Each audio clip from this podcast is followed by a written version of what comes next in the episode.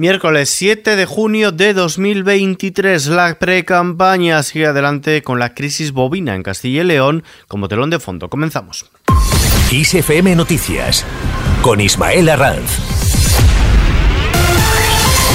¿Qué tal? Las comunidades piden negociar los fondos europeos. Candidatos del Partido Popular a presidir varias comunidades autónomas y consejeros de Hacienda autonómicos de este partido han dirigido una carta a la vicepresidenta primera del Gobierno y ministra de Asuntos Económicos, Nadia Calviño, para exigirle negociar 94.000 millones de euros de los fondos de recuperación. Una carta que han enviado después de que el Consejo de Ministros aprobase el martes la adenda al plan de recuperación, cuyo texto explica que lleva aparejada la recepción de ese montante. Mientras tanto, el Ministerio de Agricultura publicará mañana en el Boletín Oficial del Estado una nueva orden que dejará sin efecto la que se publicó hace dos semanas para limitar los movimientos del ganado bovino en Castilla y León, de manera que se volverá a permitir este traslado después de los últimos sucesos acontecidos por la gestión de la tuberculosis bovina.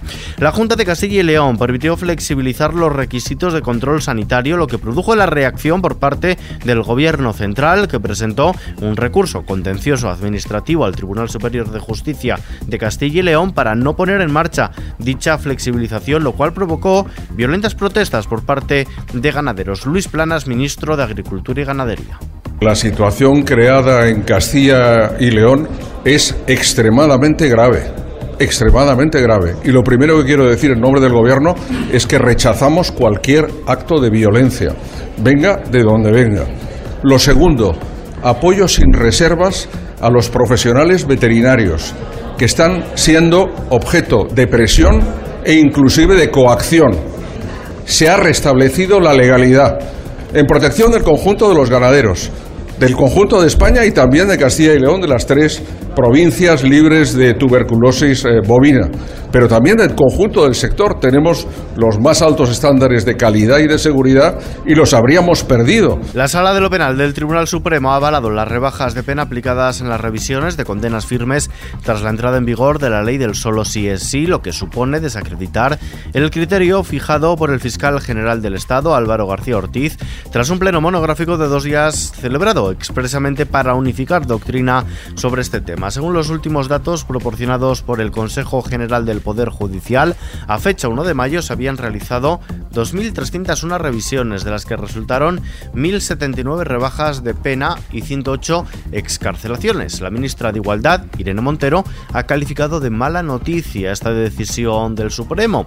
Por cierto, que casi 48 horas de que expire el plazo para registrar la coalición que encabezará la líder de Sumar, Yolanda Díaz, para las elecciones del 23 de julio, la vicepresidenta segunda ha optado por meterse de lleno en pre-campaña con una visita a Doñana, mientras que las negociaciones con Podemos se mantienen muy tensas y sin acuerdo para las listas. Ernest Urtasun, portavoz de campaña de Sumar, Pablo Echenique, portavoz parlamentario de Unidas Podemos. Trasladar también un mensaje de optimismo, yo creo que las cosas ah, avanzan, van bien, es un puzzle como ustedes eh, bien saben que es complejo porque hay muchos actores, pero las conversaciones avanzan, no vamos a esperar al último minuto ah, para el cierre del acuerdo, eh, pero sí trasladar que las conversaciones avanzan a muy buen ritmo y que, y que somos optimistas de poder empezar a dar noticias muy pronto. Nosotros pensamos que van muy tarde, pensamos que tendría que haber acuerdo ya, que tendría que haberlo habido hace ya, hace ya días y que estamos perdiendo un tiempo precioso de, de campaña, un tiempo precioso para dar a conocer las propuestas a, a la ciudadanía y para hacer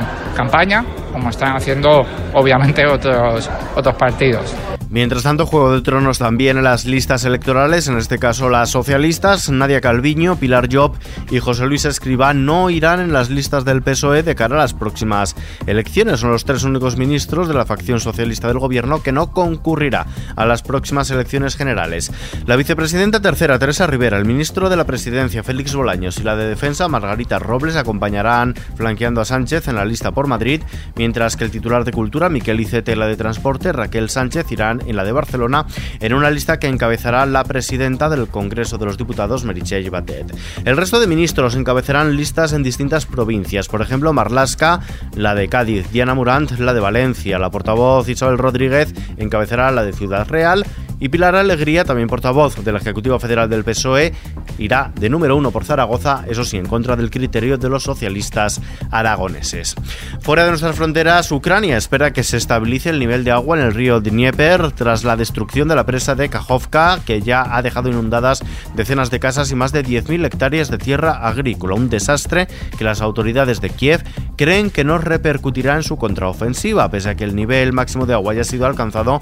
El impacto del desastre sigue siendo extraordinario. Putin, por su parte, insiste en que la voladura de la presa fue cosa de Ucrania. El presidente ruso Vladimir Putin ha calificado de acto bárbaro cometido por Ucrania la voladura de la presa de la central hidroeléctrica de Kajovka. Putin denuncia que el supuesto ataque ha provocado una catástrofe ecológica y humanitaria en la anexionada región ucraniana de Gerson. Nos vamos hasta el Principado de Asturias, hasta Oviedo concretamente. Los avances que están permitiendo entender el papel esencial que juegan los microorganismos en la salud y el bienestar humano y sus aplicaciones a la hora de buscar nuevos tratamientos efectivos contra las bacterias resistentes a los antibióticos han sido reconocidos hoy con la concesión del Premio Princesa de Asturias de Investigación Científica y Técnica a los biólogos estadounidenses Jeffrey Gordon, Peter Greenberg y Bonnie Basler. Por sus contribuciones a nuevos enfoques que reconocen el papel imprescindible de las comunidades de microorganismos en la vida sobre la Tierra, incluyendo la de los seres humanos. En los mercados, la bolsa española ha avanzado este miércoles el 0,53% gracias a Inditex, que se ha disparado más de 5 puntos porcentuales después de presentar unos resultados bien recibidos por los inversores. Se desmarca de las caídas de las plazas europeas tras unos malos datos de comercio exterior de China. El IBEX 35 cierra en los 9.359 puntos, lo que eleva las ganancias acumuladas en lo que va de año al 13,74%. El euro se cambia por un dólar con 7 centavos. Vistazo ahora a la previsión del tiempo. La influencia de la borrasca Oscar dejará precipitaciones y tormentas que se desplazarán de oeste a nordeste con un ascenso de las temperaturas diurnas que será notable en el interior del sureste peninsular. Con esta situación, la Agencia Estatal de Meteorología ha puesto en aviso riesgo amarillo por lluvias y tormentas a Asturias y Galicia y solo por lluvias a Castilla y León, Castilla-La Mancha y Extremadura. Las precipitaciones serán más intensas y generalizadas durante la tarde, cuando existe la probabilidad de que lleguen a ser localmente fuertes o persistentes en el noroeste peninsular, en torno del sistema central y sistemas béticos, sin descartarse en el medio Ebro. En Canarias se producirán intervalos nubosos con probables precipitaciones en las islas montañosas que serán más débiles, dispersas y ocasionales que en días anteriores y sin descartarlas en el resto del archipiélago. Temperaturas diurnas a la baja en el cuadrante suroeste peninsular y en Canarias y en general subirán en el resto del país. Terminamos.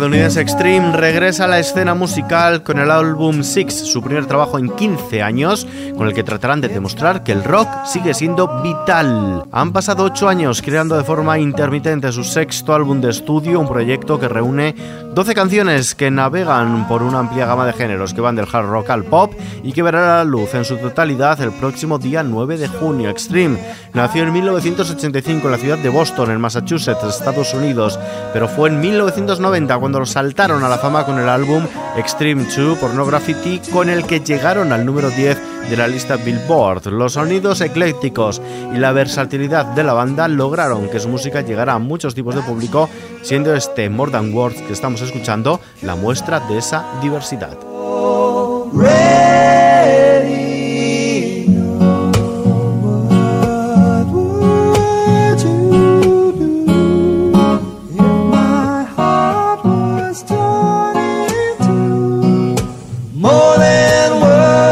noticia que está ampliada en nuestra web, nos despedimos por hoy. Información, como siempre, actualizada cada hora en los boletines de XFM y ampliada aquí en nuestro podcast XFM Noticias junto a los audios del día. Jorge Galisteo en la realización. Un saludo de Ismael Arranz. Hasta la próxima.